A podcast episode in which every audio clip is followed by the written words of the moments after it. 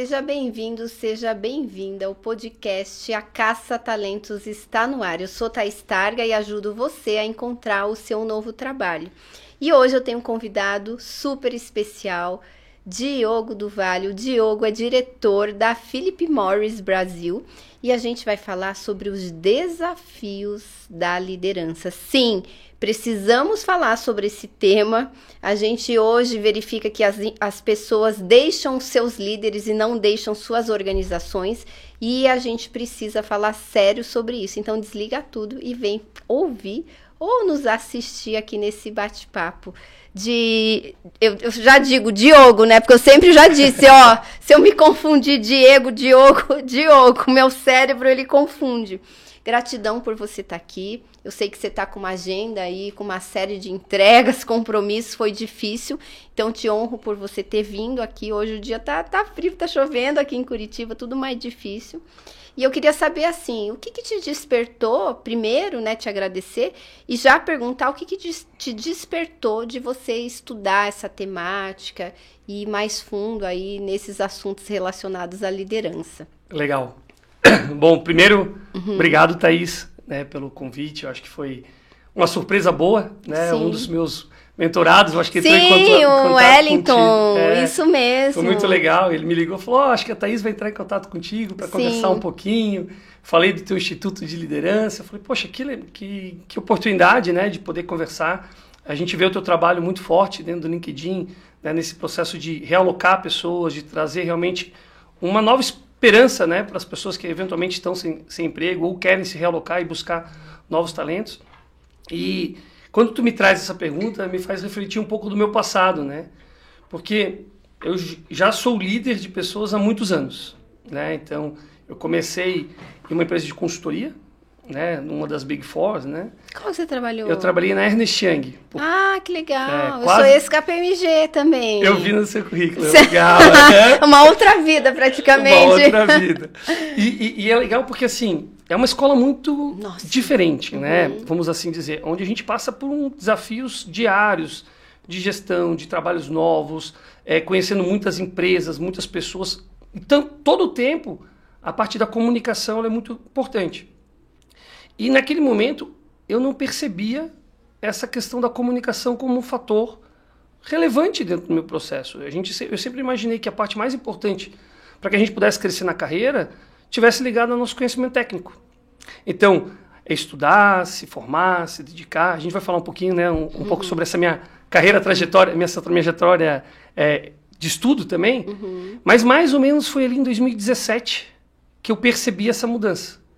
Que eu falei, eu já era um gestor, né, já tinha virado gerente dentro de uma corporação grande, né, de uma das maiores empresas do mundo. E eu falei, cara, mas eu não sei gerir as pessoas. Eu nunca fui preparado para gerir ninguém. Né? Eu sempre fui preparado para o quê? Entregar resultado, é, converter, fazer com que as pessoas confiem no meu, no meu trabalho, mas nunca para gerir um time, nunca para ouvir o que as pessoas tinham a falar. E a partir dali eu comecei a estudar. E foi uma virada de chave muito grande. E você começou por conta própria mesmo? Eu comecei por conta própria. Sério? Na realidade, para ser bem. Porque geralmente a empresa manda, ó, você está precisando de um cursinho de liderança, não, vou te matricular. Não, não. Bem na realidade, assim, eu vinha com bons resultados, mas de uma forma crescente dentro da companhia, mas quando eu me atentei a essa necessidade de mudança, aquilo acelerou muito a minha carreira, sabe? Então, o processo de, de ser promovido mais rápido, entender as necessidades dos times. E lá atrás, quando eu olho hoje para trás, eu falava, eu era um péssimo líder. Eu estava brincando contigo, né, antes da gente começar Sim. a conversa, de o quanto que às vezes a gente imagina que a gente tem as habilidades de liderança, que a gente está fazendo uma escuta ativa efetiva, que a gente está se preocupando com o nosso com o profissional, mas na realidade não. Na realidade a gente estava preocupado com o resultado, preocupado em entregar o teu e vida que segue, vamos embora porque já vem outro projeto atrás. Uhum. Isso eu de fato consegui extrair o melhor do meu time, mas eu extraía o time praticamente, né? Então eles eram sugados, né? Então e, e isso hoje eu percebo fazendo uma análise retrospect, de retrospectiva, né? Então é, essa foi uma primeira mudança. E aí para mim eu acho que esse é o primeiro ponto, talvez se a gente for conversar, né? E a gente conversa muito sobre isso dentro do grupo IGP, né, que é o Instituto de Gestão e Performance, O primeiro pilar é o autoconhecimento. Sim, e você estava aqui, a gente acabou de gravar um podcast falando sobre autoconhecimento, autoconhecimento. né? E foi Perfeito. ótimo poder acompanhá-la, porque eu, eu via as palavras que ela falando assim, como que a gente vai para um caminho que talvez fomos educados erroneamente. E aí não é culpa nossa. Né? A, gente, a nossa educação foi feita para quê? Para a gente fechar gaps. Né? Ou seja, se eu sou bom em matemática, mas vou mal em português, o que, que a gente é obrigado a estudar? Português. Vai estudar português, vai se dedicar no português, porque, pô, matemática tu já, vai, já consegue tirar a tua nota e tu vai passar de ano. E a gente fica lá fortalecendo aquilo que a gente não é bom. Quando, na verdade, o que a gente devia estar fazendo era fortalecer aquilo que a gente é bom. Então, olhar para aquilo, que, quais são as nossas fortalezas, entender quais são os nossos pontos fortes. E todo mundo tem pontos fortes de forma natural, né? É, a partir do momento que tu consegue identificar esses pontos fortes, muda o jogo. E para mim mudou. E aí, para mim mudou numa conversa com uma gestora. Pra Sério? Ver... Como que foi? Me fala. É isso que é legal, porque assim, tem, é, eu tenho certeza que ela nem sabe. Ela nem sabe. Mas ela conversando comigo e ela falou assim. Como é o nome dela? Pode Marília. Pode... Marília do quê? Pode falar? Ela vai Marília ficar feliz. Gonçalves. Ela... Marília Gonçalves, hein? Vai, vai é. contar, você vai saber agora no podcast. Isso. E a gente estava numa salinha e ela veio me dar um feedback no sentido assim: Diogo, é, tu tem uma habilidade que é distinta, que é a capacidade de se comunicar com as pessoas, de falar com as pessoas, de, de trair, de uma certa forma, a a atenção no sentido de reter e passar uma informação de uma, com confiança.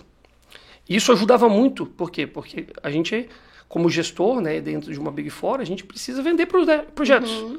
E vender projetos significa passar a confiança necessária para quem está do outro lado da mesa de que aquele projeto é válido, que aquilo pode ser, ser executado. E a partir daquilo ali, ela falou assim, ó, eu sei que tu tem gaps técnicos, eu sei que tu tem alguns processos que precisam ser melhorados, isso vai acontecer de uma forma natural. Mas se tu fortalecer esse pilar, isso vai te auxiliar a crescer na carreira. E aquilo Nossa, ali. Nossa, ela pegou um ponto positivo mesmo e falou: vai em frente, que é, é, é, é esse é o seu maior poder, é mais ou menos isso. Mais ou Fantástico. menos isso. E foi muito interessante, porque a partir dali também isso me ajudou a falar assim: talvez eu esteja focando no lugar errado. E aí comecei a entender um pouco mais quais seriam os meus pontos fortes, né? Então, é, fazer testes, né? A gente tem os testes do Gallup, né? Estou falando uhum. algumas marcas, mas tem várias empresas que fazem esses tipos de testes de perfil, entender quais são as suas habilidades, quais são as suas fortalezas. E aquilo ali começou a fazer mais sentido, né? Então, tá lá entre os meus ser é, futurista, né? Eu sou um cara, eu penso muito assim de trazer né, através do individualismo. Então, eu olho as pessoas e eu tento entender quais são as características de cada uma delas e trato elas de forma diferente. Uhum. Por quê? Porque eu antigamente eu fazia o seguinte: todo mundo no mesmo balaio. Uhum. Cara, tem que entregar. Se a gente está falando de igualdade, todo mundo igual. Mas isso não é igualdade. O ser humano é muito complexo, né? Isso não é igualdade. E quando a gente começa a entender um pouquinhozinho, assim, um pouquinho da história de cada um, onde cada um passou, as dificuldades que chegou para chegar até ali, nossa, a mudança é completa, é completa. Né? Então, assim, para mim, acho que se fosse para começar, acho que esse é o primeiro ponto, assim, o autoconhecimento é o, é o primeiro pilar, né, uhum. dentro desse processo. E aí sim, aí como segundo vem a liderança, né, sim. que aí vem a gestão. Porque a partir do momento que eu me entendo, aí eu posso querer gerir pessoas. Uhum. Aí eu posso querer é, buscar alternativas para o quê? Para que essas pessoas também possam se encontrar e entregar o seu melhor. Né? Porque eu acho que o resultado, e talvez até um, um ponto interessante é, o que, que é o resultado favorável né, dentro de uma companhia? É quando, não quando uma pessoa extrapola e entrega o máximo, mas quando o time supera as expectativas. Porque por mais que eu tenha um profissional muito bom dentro do time, que está se destacando, que está entregando o máximo, mas se o restante do time não tiver, teu, tu não vai alcançar o teu resultado. É, principalmente em empresas grandes, onde a gente precisa, Sim. onde a gente, é, o time ele tem um, um poder muito forte, né, para geração de resultado. E aí às vezes a gente tem que até tirar uma super estrela ou realocar ela para algum outro local onde ela possa brilhar com a força máxima, que também isso é importante, e aquele time a gente vai ter que realocar, vai ter que reestruturar, para que eles também possam fa fazer o brilho, para que eles não vivam na sombra. Sim, né? perfeito. Acho que esse é um pouco também que eu queria começar isso, para a gente fazer esse bate-papo, uma introdução um pouco longa, mas Sim, acho que foi. Perfeito. E você falou da importância de você entender pessoas como indivíduos únicos, singulares. Sim. O que, o que, que você faz para ter essa percepção e como que você organiza isso depois para você tratar e fazer essa gestão do time como seres, né? Hoje você tem quantas pessoas abaixo de você? Ah, hoje a gente tem, tem 14 pessoas diretas, é. né, dentro uhum. dessa estrutura, mas a gente tava, começou com 28 quando Sim, eu comecei é na, bastante na empresa, gente. Né? A gente teve uma, um, bastante mudança e até é legal a gente comentar um pouco Sim. sobre a forma com que a gente movimentou e transformou a área fiscal como um todo, né? Uhum. Mas assim, é, quando a gente olha para, quando eu olho para mim, eu tenho uma dificuldade tremenda, Thaís, discutativa. Eu sou horrível. Impaciente, você é? Impaciente, é, eu também ansioso. Sou. Eu também sou. Então, eu também sou. Eu, eu até já aviso, eu fico me mexendo nas reuniões, eu não tenho paciência, às vezes a pessoa que fala devagar, eu já quero acelerar, mas não dá, né? Porque eu só acelero o vídeo. E quer ver quando tu so, assume uma posição de gestão, Sim. como gerente, como diretor, tu acaba com a reunião. Sim. Porque tu imagina se tu tá querendo buscar inovação. Tu quer buscar um novo projeto, uma forma diferente de agir, tá? Aí você é o gestor, ou você é o que a gente chama, né, o hired paid Sim. da mesa. E você fala, acabou. Uhum. Quem lá do teu time vai levantar a mão e vai falar contra o que a posição Sim. que o diretor ou que o gestor falou? Então, a escuta, para mim, era uma dificuldade, e ainda é uma dificuldade muito grande. O que, que eu faço hoje? Eu me policio. Uhum. Percebendo a minha dificuldade, eu me policio. Então a gente até faz uma brincadeira com o meu time, que é, que é, que é legal, que a gente começa as reuniões e eu fico 15 minutos calado. Ah, você não fala. Eu não falo. Eu não falo. Entendi. Então... Ah, eu acho que eu vou... Ô, Regiane, será que essa técnica... O que que tu acha, você como meu time? Será que eu consigo? Eu vou entrar na reunião com. Vou botar uma fita crepe na boca. Vocês vão rir, pelo menos, né? Já aumenta a vibração. Consigo umas boas risadas, que Sem tal? Dúvida. E tu sabe que a gente ri muito nisso, porque. Não é? Vou, vou comprar uma largona. Tirar até meu buço. A fita. Porque no início. Tô gravando, gente. Eu assim que é bom. É, porque no prime... nas primeiras era agoniante. Eu ficava assim, ó. Eu, eu queria é, falar. Eu fico assim, você não fica embaixo, É. tipo. Então, e eu queria soltar o microfone, então, agora com, com, com o microfone É. remoto fica mais fácil, que tu aperta É, no mudo né, e tu fica falando, mas tu não, ninguém te ouve. Mas assim, é, era muito difícil. E, mas aquilo me esse exercício, ele serviu para o quê? Para eu começar a perceber aquilo que as pessoas estavam falando. E perceber o que as pessoas estavam perguntando. Porque muitas vezes eu respondia o que eu queria e eu falava e dava mesmo a própria que- resposta e assim o jogo ia. Só que isso é um, isso é um jogo que não se mantém a longo prazo. É, por quê? Porque tu gera um distanciamento do teu time. E aí a perceber, quando a gente começa a perceber, por isso a importância do autoconhecimento como Sim. primeiro pilar, antes a gente falar de liderança, é, eu primeiro preciso entender aquilo que eu tenho dificuldade. Aquilo que realmente pode ser um gap que me prejudica. Eu nunca vou ser um excelente ouvinte. Não é da minha natureza. Mas eu não posso que essa falta de escutativa prejudique o meu processo de gestão e liderança. né? Então, acho que é isso que tu precisa ter, esse balanço, né, para que tu consiga de fato falar assim, poxa, entendi. Agora eu posso ir para o próximo passo. E aí a gente vai começar a entender um pouco melhor como que o teu time funciona. E isso aí mudou todo o jogo. Quando eu entrei na Philip Morris, né, e aqui eu vamos falar de uma forma geral, eu não, não vou falar muito sobre o produto, a gente conversou, Sim. né, sobre isso, mas a gente a nossa ideia é falar um pouco sobre gestão, né? Sim. E quando a gente fala de gestão, eu peguei um time que tinha é, pessoas que estavam 14, 15 anos fazendo a mesma atividade. Qual que é a perspectiva de uma pessoa que está na mesma atividade, talvez 7, 8 anos, sem promoção, sem movimentação, 15, 14, 15 anos fazendo a mesma atividade, de ela almejar, por exemplo, ser uma gestora, almejar ser um diretor de uma companhia no futuro? É zero. É zero. Sim. Então, o primeiro desafio que a gente teve foi de quê? De mexer as cadeiras. Né? Então, como que a gente faz esse movimento para que as pessoas entendam que elas podem ser mais do que aquilo que elas estão? E aí é muito legal, porque eu fiz isso quase como uma escola piloto, né? Não no sentido de que a gente nunca tinha feito isso, porque eu já tinha, de uma certa forma, trabalhado isso na. Mas como testes para ver como que as pessoas reagiriam frente a um novo desafio. E a surpresa se concretizou naquilo que eu imaginava. As pessoas querem mais. As pessoas querem mais. Elas querem ter oportunidade, elas querem ter oportunidade de ser ouvidas. Né? Só que elas nunca foram. Então elas nem sabem como elas falar. Elas não sabem. Uhum. Elas não sabem nem como elas começar. Elas não sabem nem que elas querem. Exatamente. Elas não sabem, muitas vezes elas não sabem nem que elas querem. E aí, o que começa?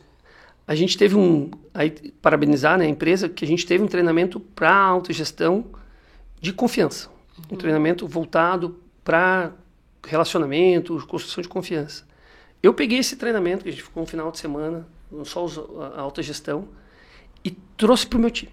Ah, você reaplicou no Eu reapliquei. Olha que legal. Só que, eu não reapliquei por dois dias. Eu estou há dois anos aplicando esse ah, treinamento com eles. Que massa! Então a gente ficou praticamente um ano inteiro, toda semana, tendo reuniões sobre como melhorar a confiança do nosso time. Uhum. As primeiras reuniões eram uma comédia. E me dá um exemplo, me conta. É como que... Eu perguntava e ficava. Como melhorar a confiança do nosso time? Tipo, Ninguém eu não tenho falava. confiança nem para falar como melhorar a confiança. Acho que tá, tá difícil. Ele tem os passos, né? De um treinamento. É um treinamento bem completo, Sim. bem legal. E, e aí a gente, foi, a gente foi aplicando aquilo, reunião após reunião, reunião após reunião. E o que as pessoas começaram a perceber? Talvez ele esteja realmente talvez querendo. ele não seja louco, talvez ele seja competente. Talvez ele queira mesmo talvez me ouvir. Ele seja confiável. Exatamente. E aí aquela, aquela, aquela cortina de fumaça, eu falo, eu brinco, chamo de cortina de fumaça, mas assim, aquele receio de falar começou a ir aos pouquinhos caindo, aos pouquinhos caindo. E a gente, e aí eu, eu, eu meço, eu gosto muito de medir as coisas, né? E a gente tem NPS na companhia e tal. Uhum. Então, assim, a gente ainda está longe do que eu desejo, mas a gente está muito, a gente evoluiu muito. A gente subiu quase 70 pontos de NPS. Nossa. Então, assim, para mim, isso mostra uma que realmente as pessoas passaram a acreditar mais nelas mesmas. Isso não é resultado meu, é resultado uhum. delas. E aí que é legal, porque os gestores que foram promovidos a gerentes, né? Pessoas que eram sêniores, analistas, especialistas que estavam lá há anos, que não viam uma perspectiva de crescimento. Quando eu me movimentei para a cadeira de diretoria, abri um, um, espaço. E era muito. O que, que era mais fácil? Eu vim trazer alguém do mercado. Sim. E foi o que foi a sugestão da diretoria. Né? E eu falei: não. Uhum. Vamos testar. Vamos confiar nas pessoas que estão aqui. Essas pessoas estão há anos aqui dentro da companhia. Elas entendem o negócio, elas sabem do, do processo. E a gente, assim, eu, eu, eu, brinco muito assim, né? Brinco, mas eu falo bastante com, meu, o meu time com os meus alunos também no, no PowerTex. É, um pouquinho sobre assim, a parte técnica a gente aprende. O soft skill, ele é muito mais difícil. Então, se a gente observa que as pessoas têm habilidades que eu gosto muito do termo social skills, né? que é um pouquinho mais do que o soft skills. Esses social skills de comunicar, de falar, de entender, de parar, de ser capaz de, uhum. de, de trazer os resultados. Cara, vamos investir nessa pessoa. É isso que a gente precisa nesse momento. E foi, nossa, foi uma benção, assim. São duas pessoas hoje meu braço direito e meu braço esquerdo, né? O Leandro e o Nicolas provavelmente vão estar ouvindo aí com a gente. Sim. então, assim, são... Olha que reconhecimento, hein? Parabéns para vocês. É.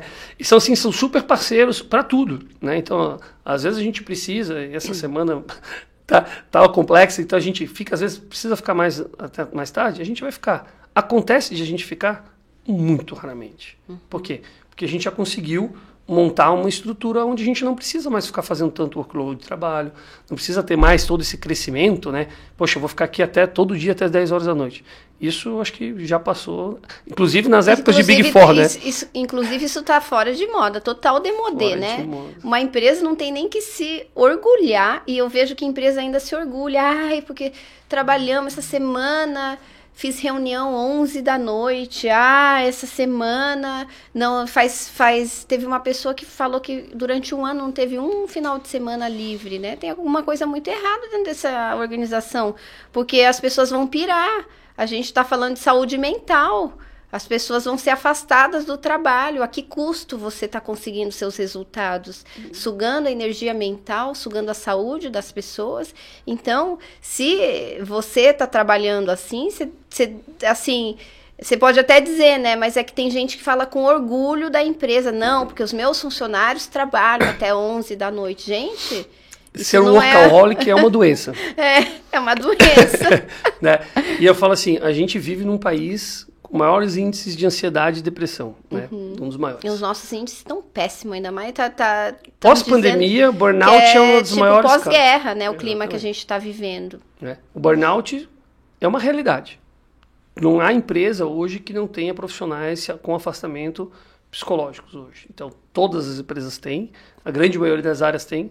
Graças a Deus, a nossa área hoje não tem nenhum, nenhum caso, Sim. mas Poderia acontecer. Poderia. Poderia uhum. acontecer. E Até não... porque é da vida privada da pessoa Exatamente. também, que a gente não tem controle, né? Muitos desafios, pessoas também que perderam parentes, cônjuges, né? Então. Exato. E, e, teve, e teve, casos, né? Eu, eu, mesmo perdi dois, dois tios. Então, assim, Poxa, são casos que acontecem uhum. e que a gente.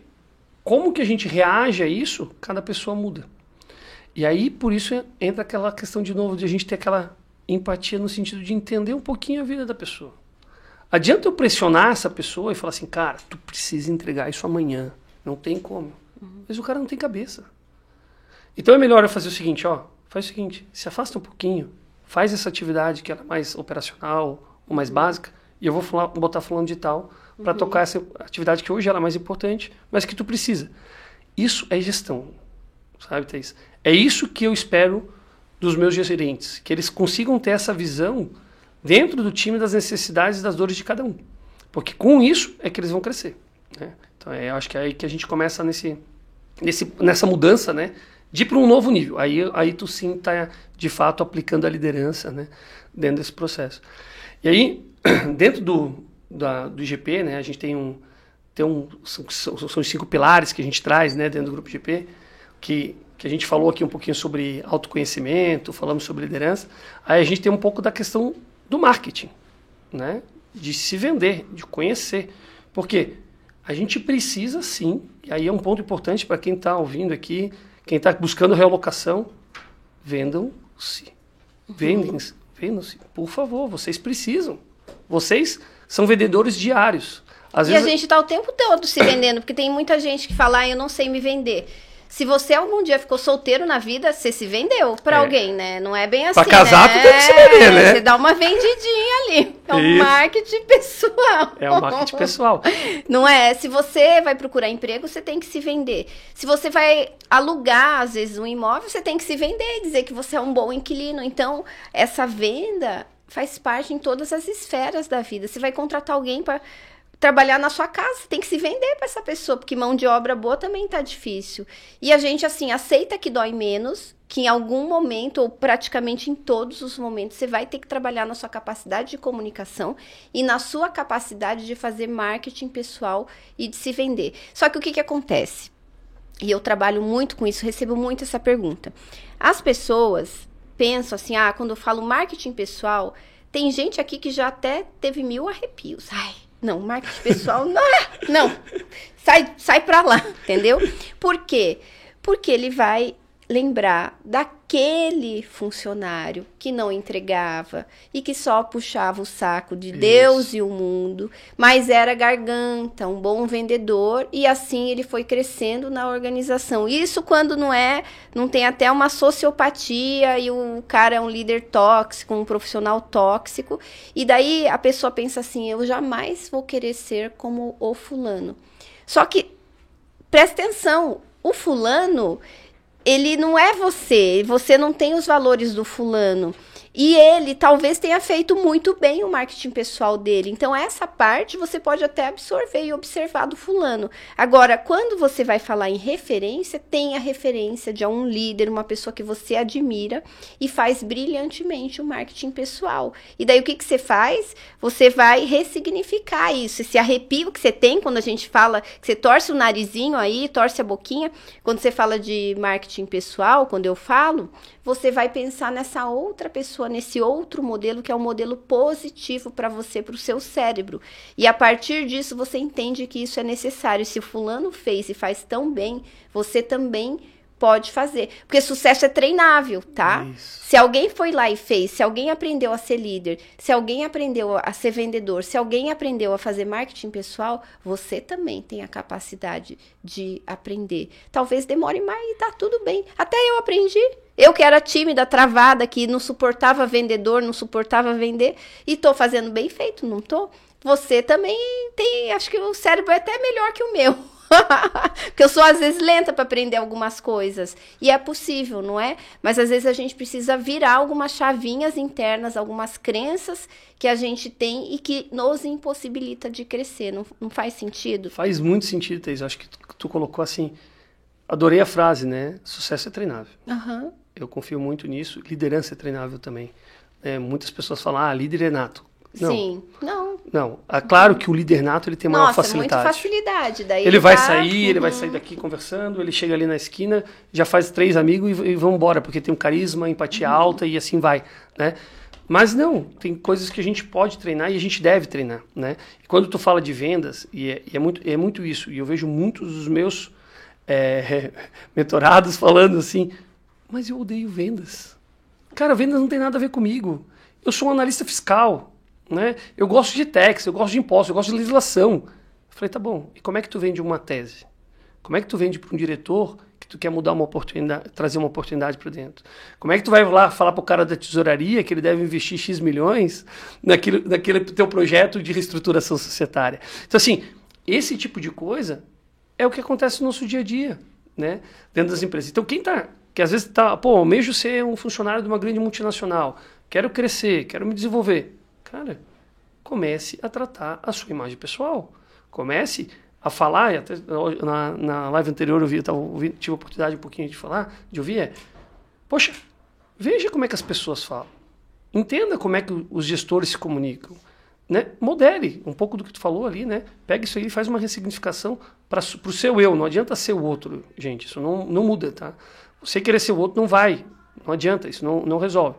Tem que ser com a sua outra realidade, como é que tu constrói isso para dentro desse processo. Então, acho que isso aqui tu traz. E aí eu queria trazer mais dois pontos antes de a gente encerrar, porque eu sei que a gente já está correndo no prazo, que é a questão da visão financeira e estratégica. Né? Então, o quarto pilar que a gente traz é a visão estratégica financeira. Por quê? Primeiro, para quem está dentro das corporações. Então, o cara que está dentro de uma corporação, independentemente da área, se ele é chão de fábrica, se ele é da área de finanças, se ele era de uma diretoria de marketing, ou não interessa, ele precisa entender de finanças, ele precisa entender os impactos que aquilo gera no seu, no seu negócio. Quem é do RH sabe quanto que é importante uma contratação adequada para que isso gere resultados e quanto que isso se paga lá na frente depois né, no, no processo. É a visão financeira. Mas da mesma forma, tu precisa ter uma visão interna, dentro da tua casa, dentro da tua família. Porque profissional que está ruim das pernas, meu amigo, não performa. Não adianta. Ele não vai entregar. Ele está preocupado com pagar a conta, ele está preocupado com é, como que ele vai fazer para fechar no final do mês, se ele vai precisar tirar o, o filho do colégio particular para colocar talvez no colégio público. Então, eu tenho vários colegas que são executivos, que são donos de empresa, né?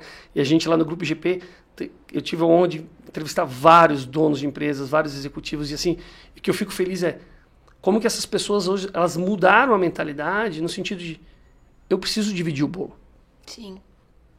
Eu preciso pagar bem o meu profissional, meu profissional precisa ser bem reconhecido, e aí é financeiramente, mas é também socialmente, é questão de ser reconhecido eventualmente numa reunião, né, de conversar. Então, esse tipo de coisa muda a pessoa e faz com que ela se sinta melhor. E ela tendo um conforto em casa, qual que é a tendência? Que ela performe e traga mais resultado. E o último pilar, work-life balance, que talvez ficou mais evidente ainda, desculpa, durante a pandemia, né? Sim. E até falando de salário emocional também, que entrou na conta com Perfeito. um valor muito, com peso muito mais alto, né? A grande resignação que muita gente também largando tudo só para ficar na condição de trabalhar em casa. É, e a gente viu agora, né? Saíram, saíram notícias recentes esse ano mostrando nos Estados Unidos a enxurrada de profissionais de ponta, altos executivos, Sim. saindo de grandes companhias. Falando, primeiro, questão de propósito, né? Porque tu passa Sim. a repensar um pouco mais o propósito, seu de vida e se aquele O silêncio te conecta com a sua essência, né? E se o propósito, o seu propósito de vida de como uhum. pessoa se conecta com o teu negócio. E muitas vezes também as oportunidades de poder hoje trabalhar de casa, né? Que lá no início foi terrível, né, Thaís? Eu não sei como é que foi aqui na, é. sua empresa, mas assim, o primeiro momento, a primeira semana, a gente achou que ia morrer. Todo mundo Sim. falou assim: como que a gente vai trabalhar de casa? A gente, a gente apura, a gente precisa de nota, a gente precisa, a gente precisa conversar Sim. com as pessoas. Não tem como, vai ser impossível. Passado um, um, mês, o negócio, opa, dá. É possível. De repente já todo mundo falando: não, talvez esse seja o melhor modelo sim. futuro. Uhum. Né? O híbrido é importante? Eu acho que sim. Tá? Eu, como gestor, eu, como líder, eu eu vejo a importância de estarmos em eventos presenciais. Sim. Mas hoje eu não vejo necessidade nenhuma de ter trabalhando em baias dentro do escritório para um processo administrativo, operacional. É claro, se o cara trabalha no chão de fábrica, ele tem que estar na fábrica. Claro, se né? ele, é de venda, se ele, ele trabalha dentro de um hospital, não tem como atender o paciente remoto, né? Exatamente. Agora, as áreas meio, as áreas que onde existe essa possibilidade de flexibilização, eu tenho visto uma jornada muito grande de uma briga por talentos, inclusive. Né? Tenho vários colegas diretores aqui de outras grandes multinacionais que também estão numa briga grande. Por quê? Porque às vezes ainda tem uma mentalidade lá de um presidente, de uma diretoria um pouco mais retrógrada no sentido tem que ser presencial, mas a molecada nova não quer mais saber. Não. E hoje vocês estão remoto, tá híbrido? Hoje a gente está híbrido, né? Uhum. A gente uhum. tem tá implementando um processo de remoto para algumas pessoas que têm interesse de ser 100% remoto, uhum. né? É um processo bastante complexo porque a legislação brasileira uhum. ainda está num Sim. processo de transição e adaptação de tudo isso, né? Mas a gente vê isso como um futuro de trabalho. A gente já tem profissionais trabalhando é, à distância, então, por exemplo, trabalhando no Brasil para outros países, no Brasil trabalhando, em outros países trabalhando para outros tipo um expatriado que fica trabalhando de casa. Eu tenho caso no meu próprio time, né? Um Sério? Expat, é, um expat então, porque é, é, diferente, né? É, um, é uma jornada nova. Mas o que tu está proporcionando para esse profissional? Poxa, talvez tu não vai ter proporcionar uma jornada cultural, que realmente é uma mudança de vida. Sim. É, eu tive a oportunidade de morar em alguns países, eu morei na, na Austrália. Poxa, que legal. Por um ano e morei na Espanha por seis meses. Uhum. E é uma mudança completa de vida e de pensamento. Ele abre muito a tua cabeça. Mas como carreira, nem sempre o fato de estar lá muda tanto. Agora, ter o conhecimento do negócio, entender de um novo processo, entender de um novo país, isso pode te abrir muitas portas. Para daí sim dar o próximo passo, né? De conseguir estar numa talvez uma, numa outra empresa ou num outro país, se assim for o desejo. Nesse caso, a pessoa não queria. Então foi legal porque a gente casou uma oportunidade internacional com o desejo de uma pessoa que estava aqui no uhum. Brasil, né? Então, hoje ela já trabalha pra 100% remoto, ela está em São Olha Luís, no Maranhão, essa pessoa. Nossa, mora no lugar que ela quiser, é. né? Que então, delícia. assim, esse tipo de coisa que a gente, de flexibilização que o que esse novo mundo, vamos assim dizer, né, nos permitiu. Que talvez lá atrás a gente não tinha, né? Dois anos atrás seria inviável pensar uma coisa desse sentido, Sim. né? E daí no híbrido de vocês, vocês têm que ir quantas vezes para o escritório? Ah, hoje, é, cada gestor faz uma rotina. Uhum. Então, por exemplo, né, nós temos uma rotina que é as reuniões. Então, todas as reuniões mensais a gente faz nessa, nessa presença. E a gente não existe uma necessidade obrigatória de, ah, de, de 100%. Uhum. Só que a gente tem tentado. A ideia é que a gente passe aí uma, duas vezes por semana.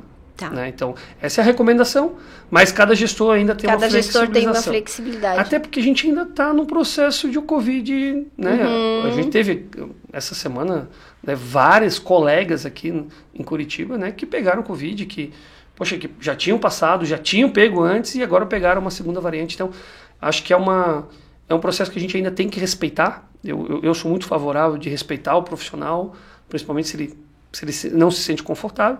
Agora, é claro, né? Não pode ser hipócrita, né? Ah, não querem trabalhar porque eu preciso, vamos supor que a empresa exija, né? Porque tem empresas que exigem, tá, pessoal? E aí uhum. entendam esse processo, porque existe um porquê por trás, né? Os RHs têm trabalhado muito nesse estudo. E aí o cara tá lá nas festas, tá na coisa, uhum. sai à noite, sai para jantar, e aí fala, não, no, uhum. trabalho eu não posso ir. Então, Vamos tentar equilibrar é, é, esse às processo vezes a também. pessoa né, não quer ir porque está preocupada, né, a justificativa pela pandemia e você acompanha e vê que a pessoa vive, né? Isso. Então, que seja verdadeiro. Eu falei, não, eu prefiro, eu prefiro trabalhar. Eu produzo melhor assim, produzo eu melhor. vou dar muito mais resultado. Isso. Exato. Então, acho que é. Essa, é, essa é a grande mudança, né? E eu antes mesmo da pandemia eu já estava num processo meio desse, né? Porque toda a nossa diretoria saiu de Curitiba, né? quem conhece Filmoses, muitos anos está aqui em Curitiba, foi para São Paulo e na época eu fiquei. Então, já fiquei por aqui e agora, uhum. agora de vez, né? Acho que agora fica sem, é, sem oficialmente. Isso, exatamente. E é que eu vejo muito, muitas empresas, muitos relatos assim, dizendo: olha, aqui na empresa a gente tem a política do híbrido. Só que o meu gestor é um gestor que gosta de ir para de pre, presencial. E daí o meu gestor exige que todo mundo vá pre, presencial. Eu acho o cúmulo do egoísmo, porque é o que a gente falou no início do episódio. Uhum. Você tratar todas as pessoas de maneira igual e pior, você tratar todas as pessoas com as suas lentes, né? Então você Perfeito. produz mais indo na empresa e você quer que todo mundo vá porque você produz mais e talvez você não queira ficar sozinho, ou talvez você não não sei a justificativa desses gestores, né? Mas há de se pensar, eu produzo mais, eu vou voltar.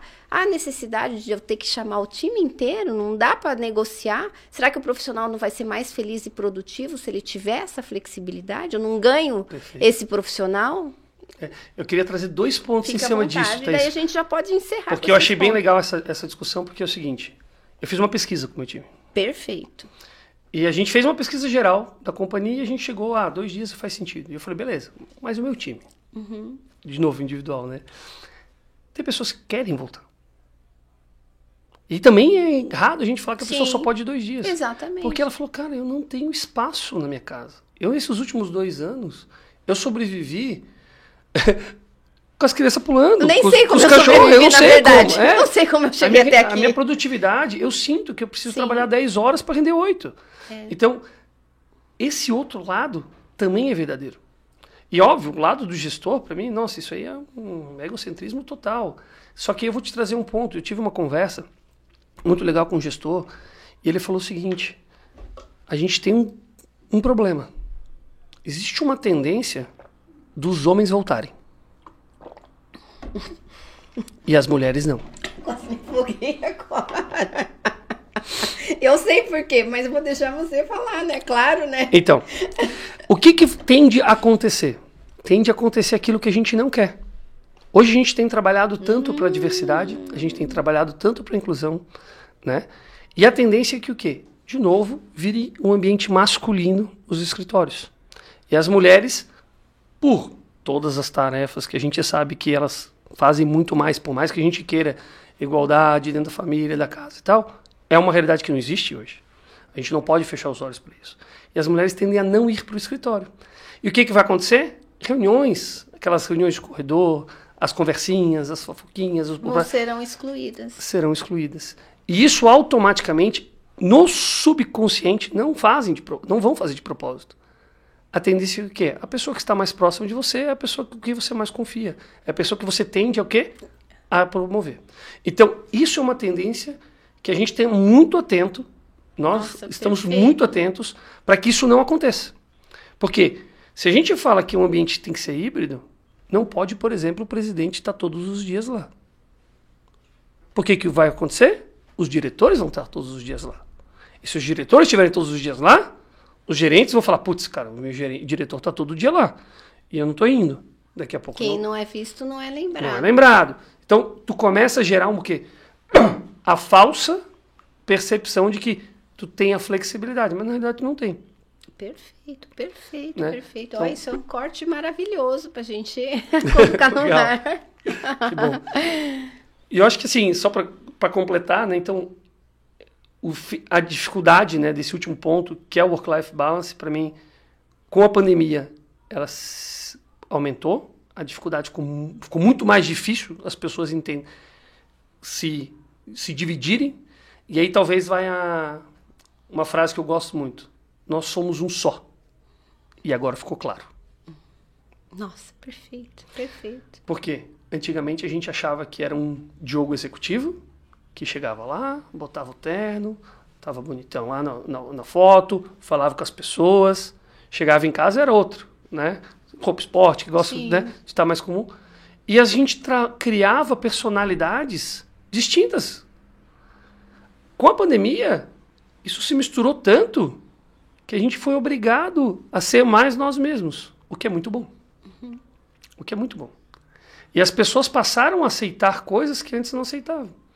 Então, por exemplo, tu falar, cara, eu preciso pegar meu filho no colégio. Cara, é o lógico. Tu precisa buscar seu filho do colégio. Tu vai ficar na reunião e não vai pegar teu filho no colégio? Não, vai buscar o filho do colégio. Então, essas coisas que antigamente fala, poxa, o cara tá desanimado. Uhum. Ah, vai tá sair. Tá desmotivado. Tá desmotivado. Sete horas da noite o cara querendo sair para buscar o filho tá desmotivado. Que absurdo, né? É. E coitado da criança esperando até sete da noite no colégio, é. né? Então, assim, eu acho que esse tipo de coisa a gente ganha flexibilização a gente ganha, a questão do trabalho híbrido a gente ganha com a pandemia. Acho que são esses os principais pontos que a gente tem aqui. Então, é, recapitulando os últimos pontos, a gente trouxe a questão primeiro de autoconhecimento, depois a questão de gestão e liderança, né? Uhum. Marketing pessoal, vendas, gestão financeira, se conhecer internamente, bem, estar bem financeiramente para poder render mais. Sim.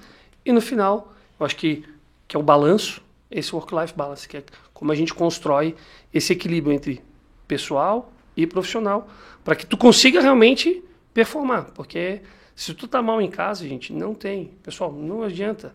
Brigou com a tua esposa, brigou com o teu filho, tem um problema de, de saúde, essa pessoa não vai, não vai entregar, pessoal. Não adianta tu pressionar ao máximo. Sabe o que tu vai fazer? Tu vai criar um distanciamento desse teu, teu liderado, ele provavelmente vai falar: "Poxa, esse cara não tem empatia nenhuma. Esse cara não me ouve, ele não quer saber o que, o que passa na minha vida. Automaticamente ele não vai mais sentir confiança uhum. para poder abrir o jogo contigo. Então, acho que é um ciclo, né? Dentro desse processo. Perfeito. Acho que é isso, Nossa, é isso. Adorei. Obrigado. Uma palavra para a gente colocar hashtag que resume tudo isso. Uma palavra, uma frase. Acho que somos um só. Ah, pensei nisso mesmo. Somos um só coloca a hashtag Somos Um Só para eu saber que você chegou até o finalzinho, que você é parceiro, que você ouve tudo, tá bom? Um beijo para você, gratidão, eu que agradeço. Diogo, e até o nosso próximo episódio. Foi um prazer ter você aqui com a gente. Beijão.